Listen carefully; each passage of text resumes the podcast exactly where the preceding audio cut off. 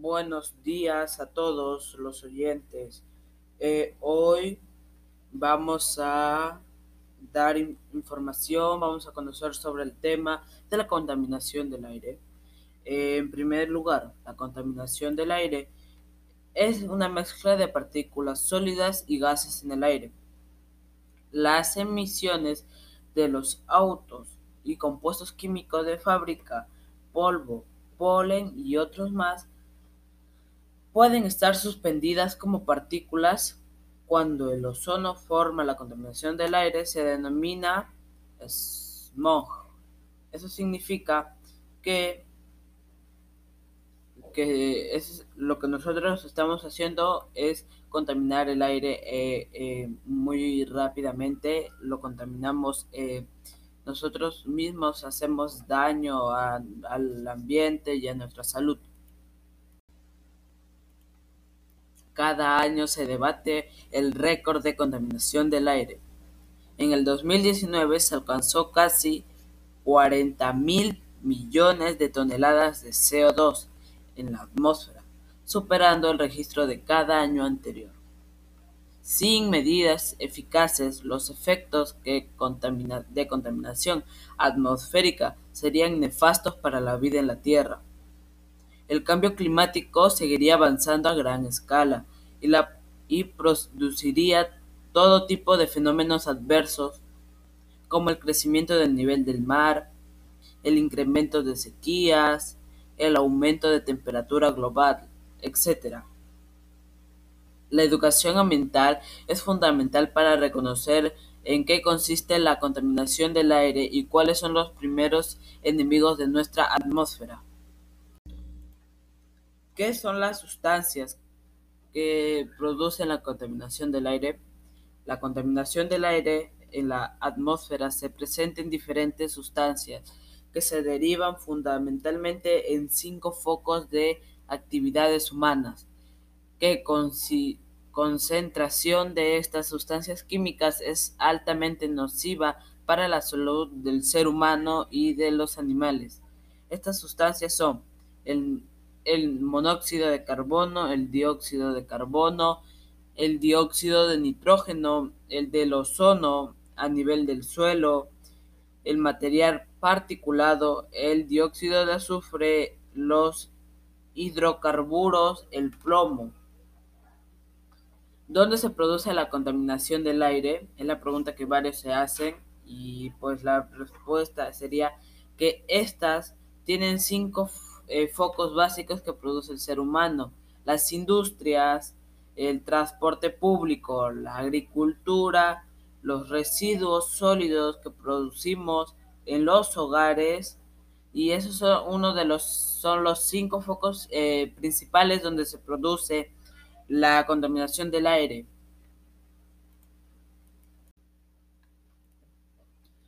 Los países con más alta contaminación del aire son China, Estados Unidos, Unión de Europa, India, Rusia, Japón, Alemania, Corea del Sur, Irlanda y Arabia Saudita, siguiéndole detrás Canadá.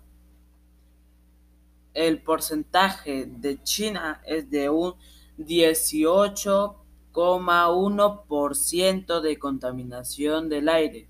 En Estados Unidos, la contaminación del aire es de un 15%, el de Unión Europea de 10.3%, de la India un 7,3%, Rusia también un 4,6%, eh, Japón un 3.4% de contaminación en el aire, Alemania con 2.1% de contaminación del aire. Eh, Corea del Sur le sigue igual 2.1% de contaminación del aire. Irán 1,10% de contaminación del aire. Eh, Arabia Saudita 1.7% de contaminación del aire. Con Canadá cerramos con 1.6% de contaminación del aire. Esos son uno de los países que tiene más contaminación del aire.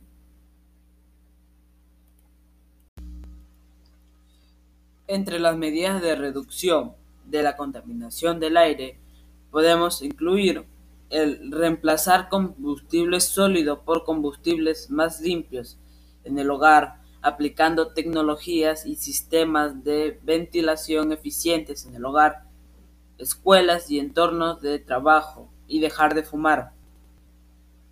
¿Qué podemos hacer para evitar nosotros mismos la contaminación del aire? Hoy te voy a dar siete, ideas para evitar la contaminación. 1. Evitar utilizar el transporte público comprar productos locales, consumir productos ecológicos, reciclar, producir, reducir el consumo de los plásticos, de botellas de plástico y otras cosas que sean de plástico, disminuyendo el uso del agua y de la energía eléctrica en nuestros hogares para ahorrar y evitar que evitar la contaminación. Y elegir eh, energías renovables, eh, como los paneles de luz solar, eh, que no usan energía eléctrica, sino utiliza la energía del sol producida por el mismo ambiente y evitamos también cuidando a nuestro planeta. Para terminar este podcast, las cosas que te recomendamos son cuidar al planeta, proteger lo que es de todos, no solamente de nosotros, también son de los animales vivos, eh, de la, del aire, los animales eh, voladores, los animales terrestres y los animales acuáticos. De todos es el planeta, hay que cuidarlo, hay que poner de nuestra parte para cuidarlo, para saber cómo lo vamos a seguir haciendo, cuidando, protegiéndolo, porque es mejor eh, seguir viviendo limpios para evitar enfermedades como cáncer al pulmón, bronquitis, eh, asmas eh, o empeorar otras enfermedades que ya teníamos. Y también sería una recomendación de nosotros es que hay que cuidar a todos no solo para nosotros en esta generación, también para las generaciones próximas a venir. Hay que cuidar el planeta para que cuando ellos lleguen no se vayan a llegar y a preguntar qué habrán hecho la generación pasada que no ha podido cuidar eh, este ambiente, este planeta. Y cuando ellos digan puede ser demasiado tarde para remediar ese problema que nosotros mismos hemos causado sin querer, hemos hecho eso y es, es algo perjudicial para nuestra época de hoy día y para las futuras que vienen. O sea, es cuidar de nuestra salud, cuidar nuestras a toda la población, o sea, no es solo cuidarnos nosotros, cuidar a, al hermano, a la prima, a los primos, eh, a las familias, a, los mayor, a los adultos mayores, a toda la comunidad, a todo el país, a todo el mundo. Hay que cuidar, hay que todos poner un granito de arena, apoyar, cuidar, evitar usar bolsas plásticas, evitar también las botellas, eh, podemos reciclar haciendo con botellas eh, plásticas, a ver, podemos gorritos, eh, podemos hacer eh, sombreros, cosas, eh, macetas. Podemos reutilizar esas botellas para algo que nos pueden servir a nosotros también. eso es, les agradezco mucho por escuchar, tomarse el tiempo de escuchar este podcast. Les, les, agradezco y hasta el próximo podcast. Gracias a todos los oyentes. Hasta la próxima. Oh, thank you.